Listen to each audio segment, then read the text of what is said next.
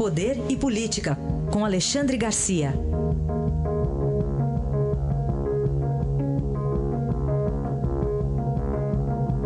Alexandre, bom dia. Bom dia, Heisen.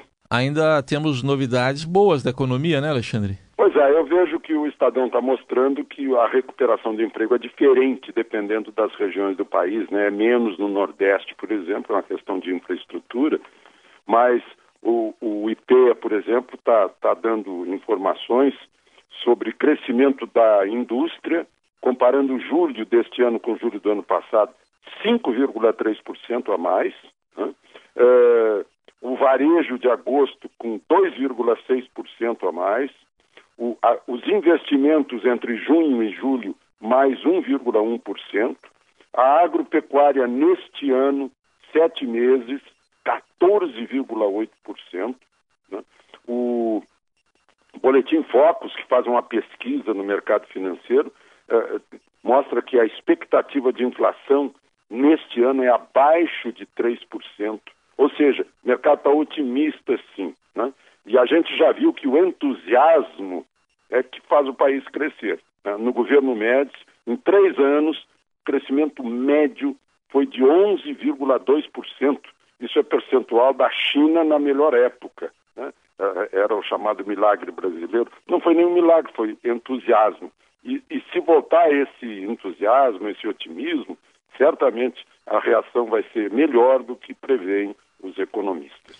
Bom, tem outro assunto aqui, Alexandre, um acordo de cavalheiros. Eu estou imaginando que eu acho que tem que ter um pressuposto, que é, é a existência de cavalheiros. Mas tem um acordo de cavalheiros na CPI da JBS, é isso? Perfeito, perfeito. Havendo cavalheiros, é. os cavalheiros decidem o seguinte: cavalheiros do PT com cavalheiros do, do, do, do governo ou do PMDB fazem o seguinte acordo: olha, a gente não se agride, porque o nosso objetivo aqui nessa CPI da JBS não é pegar o, o Joesley, que esse já pegar, é pegar o Rodrigo Janot, o Marcelo Miller, né?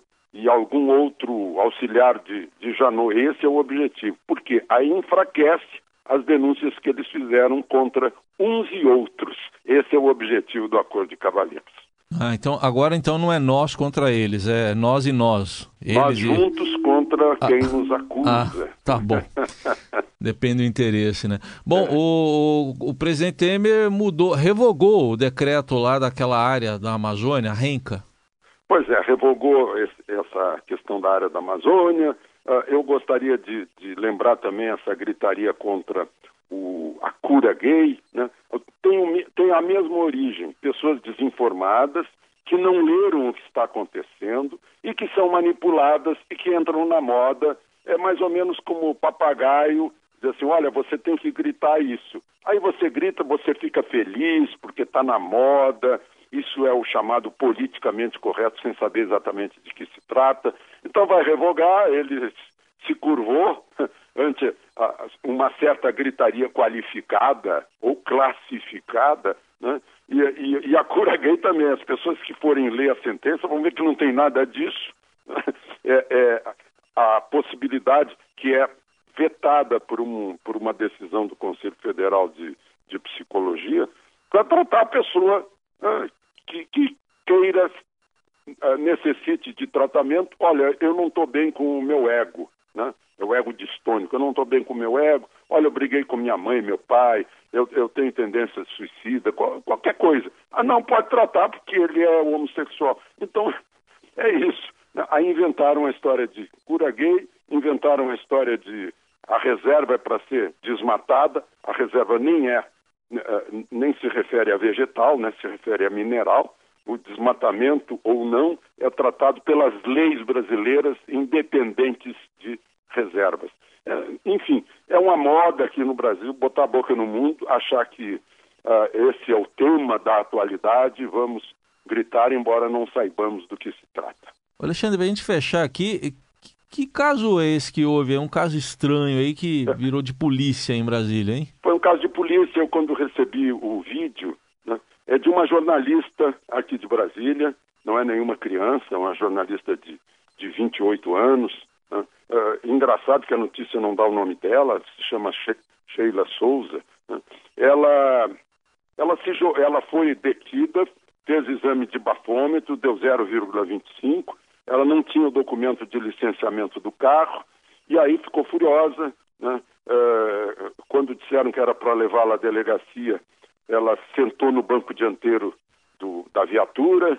Uh, a, a, PM que foi tirá-la de lá recebeu um soco na cara, até se feriu, né, com, porque a, a, moça tinha uma chave entre os dedos. Aí depois surtou, né, o, a pessoa que o acompanhava, o homem que a acompanhava, tentava pacificá-la, pedir desculpas para os PMs.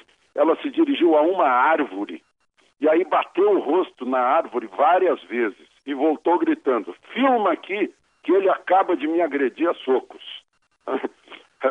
Na hora que disseram que ela estava presa, ela disse: Você só, só prendem pobre. Eu não vou presa.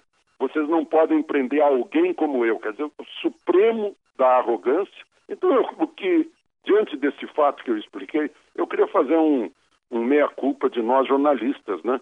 Às vezes a gente não tem equilíbrio suficiente para achar que a gente não é Deus, que a gente não levita. Né? Aí a gente, a gente investiga, a gente denuncia, a gente condena e a gente fica convencido que a gente é o supremo. Né? É mais ou menos como aquele trapezista que lá pelas tantas das suas, das suas obras-primas no trapézio, pensou que poderia voar e mandou tirar a rede. E aí estatelou-se no chão. É o que às vezes pode acontecer. E, a, e, a, e o corporativismo também. Interessante, o maior jornal aqui de Brasília, né, a, a Globo deu nos dois noticiários, eh, nos noticiários locais, eu inclusive comentei um deles, né, eh, comentei no ar o, o, episódio, nós mostramos tudo, né, eh, mas o maior jornal de Brasília não deu nada. Né, e a gente vê que há uma, uma proteção porque a pessoa é jornalista. Depois a gente reclama que os médicos se protegem, que os juízes se protegem, que os políticos se protegem, nós podemos nos proteger. Então, ora, o episódio mostra uma série de mazelas que a gente deveria evitar para fazer um bom jornalismo. Muito bem, fica aí para reflexão e caso o vídeo viralizou, tá aí sendo divulgado aí na internet também. É verdade. Alexandre, obrigado, até amanhã. Até amanhã.